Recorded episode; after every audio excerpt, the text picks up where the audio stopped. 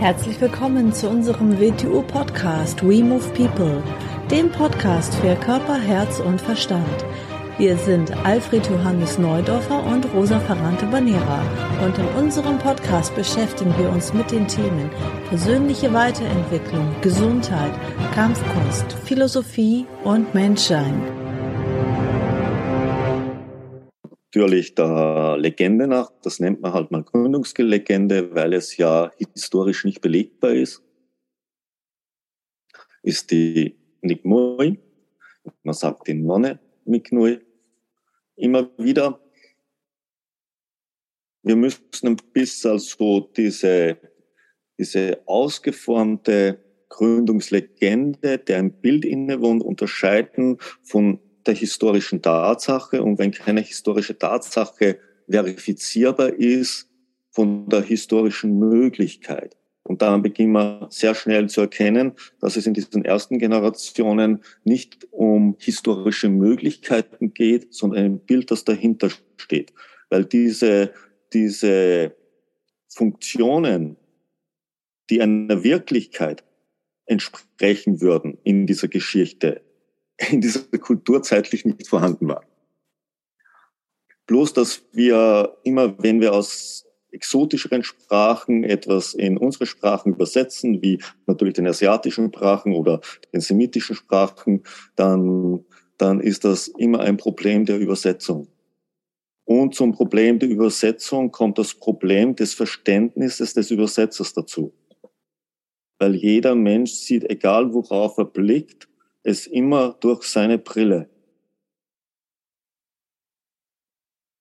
Beginne ich, also um es mal so zu sagen, als Judoka Wing Chun zu betrachten, betrachte ich es als Judoka und nicht als, als Wetiu Wing Chunler. Und so würde eine Übersetzung auch ausschauen.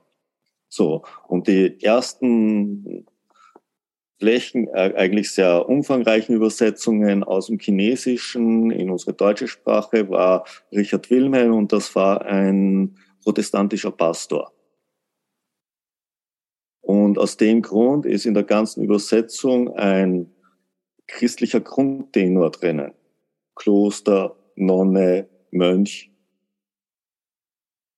Er hat es natürlich durch seine Brillen zu erklären begonnen. Und das ist mal ganz, ganz wichtig zu unterscheiden, weil da sind wir schon bei der ersten Geschichte. Nick Moore als Nonne im Shaolin-Kloster. Es gab keine Nonnen in China. Okay, es gab buddhistische Mönche. Aber es gab keine Nonnen. Man muss sich die Stellung der Frau in China vor 250 Jahren, schon noch vor 100 Jahren, was die Frau dort für einen Stellenwert hatte. Und ein Nonnenkloster hat nicht existiert. So, es hat überhaupt kein Kloster in dem Sinne existiert, was wir mit Nonnen und Mönchen füllen. Das ist ein christliches Bild. Ein tiefchristliches Bild. Die chinesischen, die drei asiatischen oder chinesischen Philosophien, ich würde es eher aktive Philosophien nennen, ich würde es nicht Religionen nennen, also der Konfuzianismus sowieso nicht, der Daoismus und der Chan-Buddhismus, das Buddhismus mal in Klammern gesetzt, weil Zen oder der Vorläufer Chan ähm, sehr bedingt nur mit dem zu tun hat, was man sonst als Buddhismus versteht.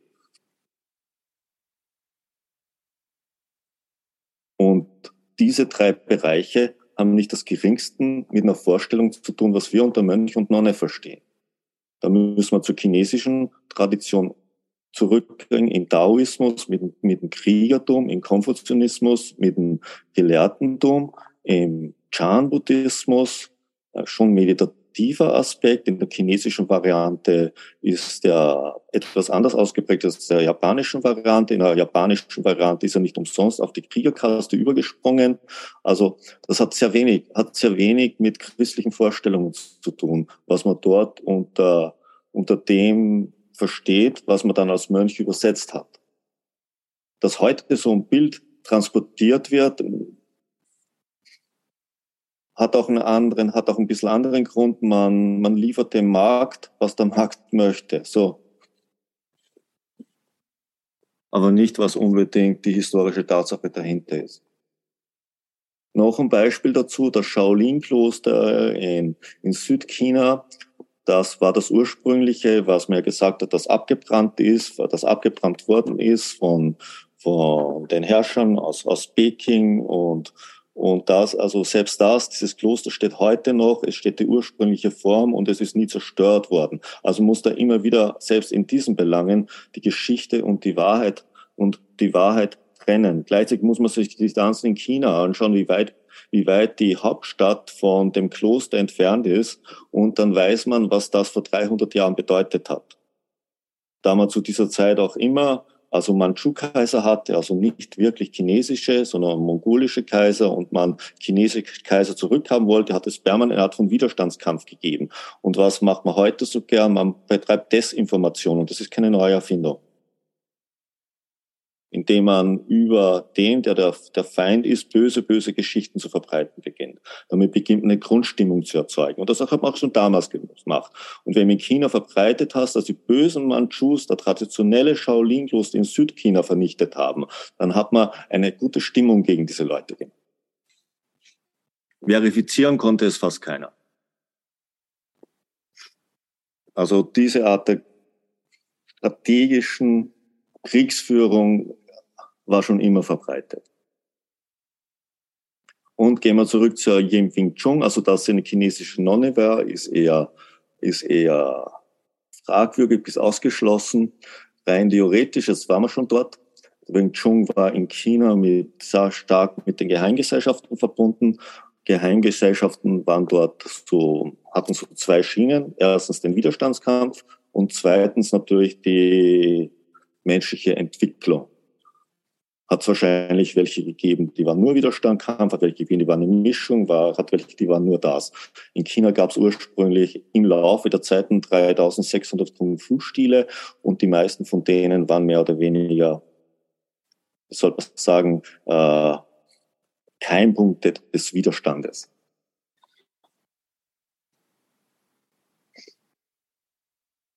Und was man sich natürlich vorstellen könnte, dass Mignui eine Ausbilderin oder Lehrerin innerhalb eines solches Widerstandsnestes war. Das wäre sogar möglich gewesen für eine Frau. Sie wäre wahrscheinlich auf die Art sogar sehr unauffällig gewesen, wenn eine Frau das keiner zugetraut hätte. Wir kommen zur nächsten, zur Yam Wing Chong, wo unser Name ja herkommt, der schöne Frühling oder die Ode an den Frühling. Da Überlieferungsgeschichte nach ein junges Mädchen, das von einem, einem Straßenschläger, wie man es übersetzen sollte, von irgendeinem Typen belästigt worden ist, der aber auch ein Kung-Fu-Stil eines anderen Stiles war. Und der hat, hat ihr nachgestellt und sie belästigt und sie ist hilfesuchend zur Mitnui gekommen und hatte das erzählt und die Mitnui hat aufgrund von dem entschieden, ihr Wing Chun beizubringen. So, nochmal zur Mignui selber zurück. Die Mignui selber in der Überlieferung ja natürlich nicht als Wing Chun Meisterin geboren worden ist, sondern es hat vor ihr noch gar nicht existiert. Und sie ist der Überlieferung nach eine Meisterin des Weißen Kranich, eines südchinesischen Stiles im Shaolin-Kloster natürlich, äh, in der Überlieferungsgeschichte und als die Mandschus das Kloster zerstört haben, ist die Flüchtlingsgeschichte äh, geflohen aus dem Kloster und auf ihrer Flucht hat sie mehr oder weniger dann eine Schlange und einen Kranich beim Kampf zugeschaut und hat daraus dann das Wing Chun entwickelt. So ist die Überlieferungsgesetze des Wing Chun.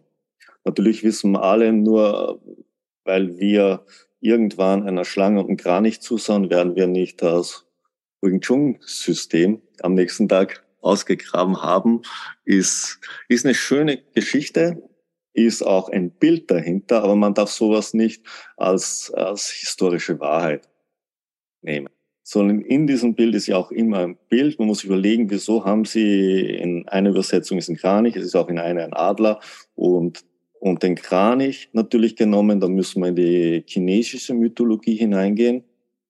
Die Schlange ist auch in China ein Symbol für die Erde, ein Symbol für den Menschen. Der Kranich ist und, und der Adler sind für die auf der Erde verhandelten Götter.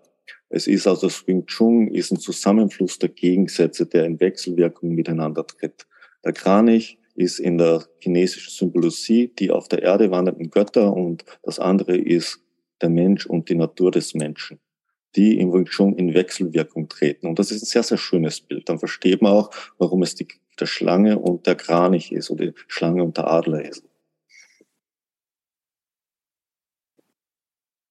Und in China natürlich so etwas auch sehr unauffällig ist, weil viele, viele Stile sich mit Tiernamen in ihren Formen bezeichnet haben. Also ist so etwas der Kultur natürlich entgegengekommen. Ist aber auch schon das Einzige, was mit, mit, mit der Struktur der anderen Kung-Fu-Stile dann so über, übereinstimmt. Eine weitere Übereinstimmung ist dann nicht mehr vorhanden. Mit Nui von der Geschichte nach ist noch von, könnte man sagen, es ist zu der Zeit, waren ja die großen Verkehrsströme in China, waren ja die Flüsse. Die Flüsse, die fast von der Grenze ganz, ganz oben, von der tibetanischen Grenze bis ins südchinesische Meer fließen, das waren die Haupttransportwege. Und da hat sich natürlich alles zu verbreiten begonnen. Da kommen wir aber später noch dazu. So, der nächste in dieser Überlieferungskette ist der Lime Bok Cha ungefähr. Das ist keine Generation mehr dazwischen. Äh, ja, so gesehen, der, äh, ich war noch gar nicht davor. Die Mick Nui hat natürlich die Yin Wing Chun zu unterrichtet und dann nach zwei Jahren oder was hat sie ihren Schläger, ist ihren Schläger losgeworden, indem sie ihn verdroschen hat. So. Und damit ist der große Auftritt der Yin Wing Chun in der Überlieferungskette auch schon wieder vorbei. Also Mehr gibt es da gar nicht mehr, weil als nächstes tritt sofort der Loin Buk Chao auf. Aus dem Grund ist der in der Wing Chun Erzählung, wird gerne bereits als ihr Mann bezeichnet, weil er zeitgleich schon gelebt haben müsste. Also sie dürfte es dann in dieser Kette ihrem Mann beigebracht haben, weil von ihr ist dann nicht mehr die Rede. Wenn man das heute einen heutigen Wing Chun Chinesen fragen würde, warum das so ist, würde, er sagen, würde, würde er diese Geschichte jetzt beantworten. Er würde sagen, die Yiming Chui ist sehr schnell gestorben und der Mann ist dann irgendwann gefragt worden, welchen Stil er macht und er hat keinen Namen für seinen Stil gehabt. Aus dem Grund hat er den Namen seiner Frau genommen. Das ist so die Erklärung, die gegeben wird. Hm. Wenn wir uns Wing Chun aber natürlich anschauen, wenn wir uns dieses Bild dahinter anschauen, äh, ist es, ist es nicht so eine willkürliche Aneinanderreihung von irgendwelchen Ideen, die zusammengesammelt wurden, wie sie im Krämerladen, sondern es ist eine innewohnende Struktur drinnen. Vom Namen weg. Der Yim Wing Chong, der schöne Frühling, die Ode an den Frühling, immer denken, die Schlange, der Kranich, noch davor, die Wechselwirkung, was entsteht aus dieser Wechselwirkung, so blüht die neue Blume, in einer neuen Zeit, weil es Frühjahr ist, die Zeit, wo etwas zu keimen beginnt und ein neuer Zyklus beginnt. Als nächstes haben wir da in der Bezeichnung die kleine Idee, also die kleine Idee von dem, wie es erblüht. Denn ist die kleine Idee nicht richtig, kann daraus nichts erblühen. Und so beginnt sich ganze Wing Chun aus dieser Yin Wing Chun zu entfalten, wenn man es genau anschaut. Und wenn man es so anschaut, beginnt man auch sehr klar zu erkennen, wo Geschichten erzählt werden, die man sich ausgedacht hat, wo man, wo irgend so etwas passiert ist. Gehen wir weiter, Buk Chao. Der nächste äh, in, der, in der heutigen Erzählung, der Sohn des Buk Chao, der Lang Lang Kwai.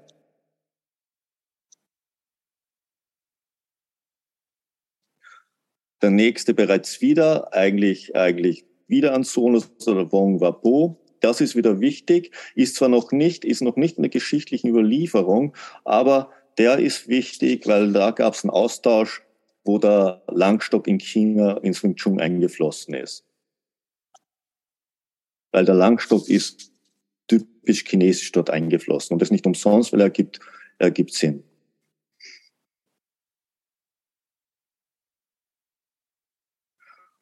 Und zwar Jetzt wieder weiter, also in der Wing Chun Geschichte war man dann plötzlich auf der Roten Dschunke. Rote Dschunken, was soll man sagen, ist Rote Dschunke, ist in Theaterschiffe, die auf den großen Flüssen auf und ab gefahren sind, ein bisschen anrüchig, also ein bisschen am Rande der Gesellschaft. Immer denken, wir da ist, wo das Bild der Überlieferung ein bisschen mit der Realität zu interagieren beginnt. Wenn wir uns überlegen, dass wir es bei, bei Kampfkunstschulen und Wing Chun ist eine extreme, extreme Kampfart mit Widerstandszellen zu tun haben. Was machen die natürlich in so einer Kultur wie vor 52 Jahren in China oder 200 Jahren? Die sind in Bewegung. Und was bietet sich natürlich mehr an als die Dschunken auf den Flüssen zu dieser Zeit? Und der Wong Wabo war Koch auf dieser Schunke und der Lang Yidai war ein Ruderer auf dieser Schunke. Und der Lang Yidai war auch ein Schüler des weißen Kranichstiles, den auch ursprünglich Nick, Nick, Nick Mui gelernt hat. Und zwar bei einem Lehrer, der der Legende nach mit der nur im Shaolin-Kloster war und auch geflohen ist, als die Manchus es vernichtet haben und jetzt auch Koch auf der Roten Dschunke ist.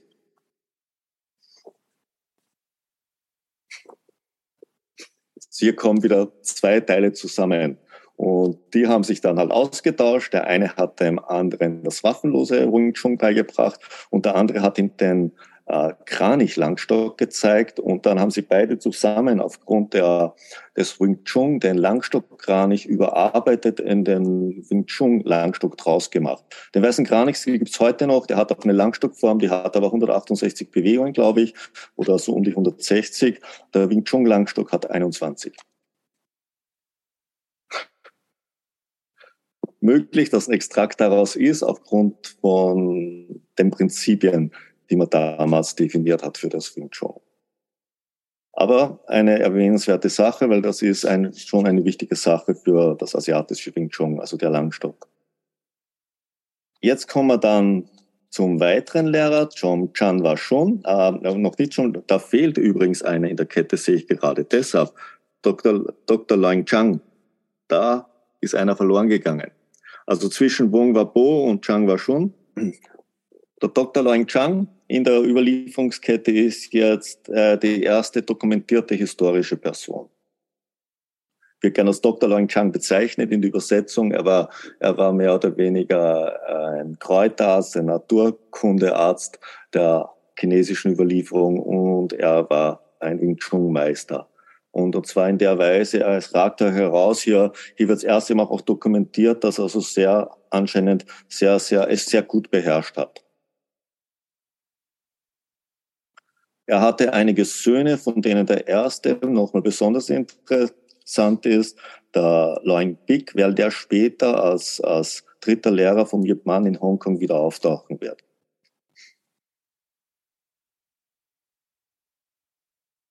Er hat auch seine Söhne Wing Chun unterrichtet, äh, sind auch gut geworden, aber äh, einer, ein Schüler, der Chang war schon, das war äh, der Überlieferung nach auch wieder, der hat es sich erschlichen, weil eigentlich hat er sich beworben, beim Dr. Wang Chang Wing Chun zu lernen, aber der wollte ihn nicht als Schüler und dann der Überlieferung nach hat er dann immer beobachtet und studiert und dann auch mit Söhnen geübt, wenn der nicht da war und hat sich so erschlichen und irgendwann ist der Django schon dann auch draufgekommen und dann hat er ihn doch genommen.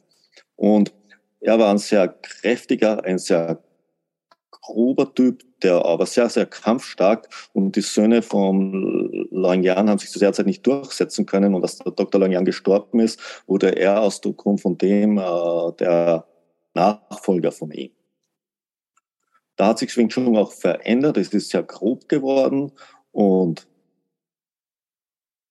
man könnte sagen, viele der heutigen Wing Chun Stile könnte man fast als direkte Ableger von dort nehmen, die ein sehr grobes Verständnis des Wing Chun haben.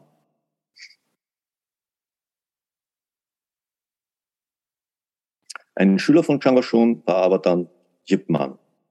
Das war sehr spät, also hat dort nicht sehr lange gelernt, aber das ursprüngliche Grundverständnis des Yip Man Wing Chun ist das Chang Chun Wing Chun. Yip Man selber hat ja auch drei Söhne gehabt. Yip Man ist ja in die, von seiner Generation her in die kommunistische Revolution hineingeraten und, und die Man-Familie war eigentlich relativ wohlhabend in China. Sie hat den eigenen Straß, sie hat einen eigenen Tempel. Er wurde also gut ausgebildet. Er wurde, er wollte Wing Chun lernen, hat seinen privaten Wing Chun Lehrer gehabt, den Chan Chun zu dieser Zeit und wurde in den Künsten und allem ausgebildet. Dann ist der Kommunismus gekommen und dann mussten die existierenden Kampfkunstmeister wurden entweder getötet, weil sie ja natürlich auf der Seite, wieder auf der Seite des Widerstands waren in der Regel, so wie schon unter dem Kaiser war halt der neue Widerstand gegen die maoistische Revolution. Die es geschafft haben, sind nach Taiwan geflohen oder sind nach Hongkong geflohen. Ip Man ist nach Hongkong geflohen. In Hongkong war er zuerst mal mittellos. Er ist dann in, im Gewerkschaftshaus von, von ich glaube, was waren es, Kellner, glaube ich, und Köche untergekommen und durfte dort im, im nicht, dort einmal gegessen, in der Kantine durfte schlafen, mehr oder weniger. Die, wie, wieder wie, wie schon früher in China, jede Gewerkschaft hat aber auch in China einen eigenen Kampfstil und dort, die haben Drachenstil betrieben und die haben dann auch in diesem Raum, wo er schlafen und essen durfte, geübt.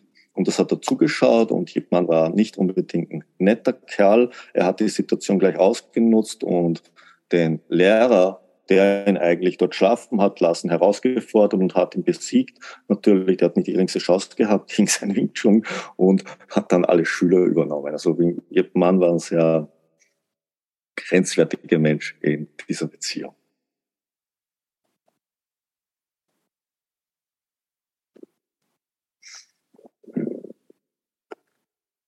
Wie ging es weiter? Er hat natürlich Schüler in Hongkong gehabt. Er hat vorher schon ein paar Schüler in Fazan gehabt, in China. Aus dem Grund gibt es doch dort ein paar Übertragungslinien. Dann in Hongkong. In den ersten Generationen war natürlich Bruce Lee vorhanden. Bruce Lee wurde aber nicht fertig unterrichtet in dem Sinn, weil er nach Amerika studieren gegangen ist und er hat ohne die Erlaubnis von jemandem Weißen Wing Chun zu unterrichten begonnen und jemand wollte nie, dass es Weißen beigebracht wird. aber Er war sehr so ein Rassist, wenn man so sagen würde. Und aus dem Grund hat der Bruce Lee auch nicht weiter unterrichtet. Er hat ihm auch viel Geld geboten und sonst was, hat er aber nicht gemacht. So. Aus dem Grund hat äh, Bruce Lee dann hm, sein Jetkonto zu entwickeln begonnen, wo er auch wieder sehr mit Drills arbeitet und eigentlich den Kern, das Kernelement, was er erlernt hat, was er auch zeitlebens weitergeübt hat, die Movements, die Formen und das Schießer hat dann seine Schüler nicht unterrichtet. Ja hatte immer die Angst, dass irgendjemand so gut werden könnte, wie er schon ist. Über die andere Richtung gibt man hat natürlich äh, einige Schüler gehabt. Sein letzter Schüler war der Lang Ding, der Schüler eines Schülers eigentlich, dem er seine Schüler haben ihn zum Teil auch am Ende nicht sehr gut behandelt. Sie haben seinen Namen verwendet, sie haben ihn außen vor gelassen als sehr, sehr alten Mann, wo er auch sehr sauer war auf sie. Und aus dem Grund hat er, was der Tradition eigentlich widerspricht, den Schüler eines Schülers unterrichtet, den Lang Ding. Und zwar nicht so sehr in der Praxis, sondern in der Theorie. Und zwar nicht in der Theorie des Dr. des, des, äh, des Chang Washun, sondern in Hongkong hat er eines Tages, als Yip Man in Hongkong war, und dort auch schon Wing Chun unterrichtet hat, hat dann älteren Herrn getroffen. Ip Man war sehr arrogant und, und hat den eben angemacht, weil er sich ja so für unbesiegbar gehalten hat und wollte den auch, hat ihn auch angegriffen und dann hat er seine blauen Wunde erlebt. Und das hat er nicht verstanden. Und aus dem Grund, das war der dritte Sohn von Dr. Loing Chang, der Loing Big, der auch nach Hongkong geflohen ist und der eine zweite Variante, eine etwas fortgeschrittenere Variante des Wing Chun unterrichtet hat, nämlich also ein, eine direkte Variante des Dr. Lang Chan Stiles. Und den hat man nicht, wie, hat er dort noch gelernt, aber auch nicht so lange. Aber er hat die Theorie mehr oder weniger für diesen Stil gehabt. Da kommen die Wing Chun Prinzipien her. Und zwar die Prinzipien sind ja nicht, sie sind nicht identisch überall, aber sie versuchen das Ähnliche zu umschreiben. Und die Kraftsätze, wie man schon damals gesagt hat, und dann ein paar andere Anmerkungen zu Wing Chun, wie man mit Wing Chun umgehen sollte.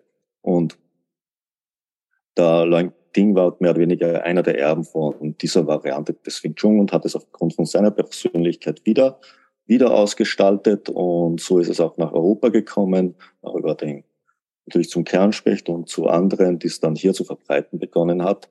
In, nach Amerika ist eher die Linie vom Bruce Lee gekommen und aus der Generation und die hat sich in Amerika etwas stärker verbreitet.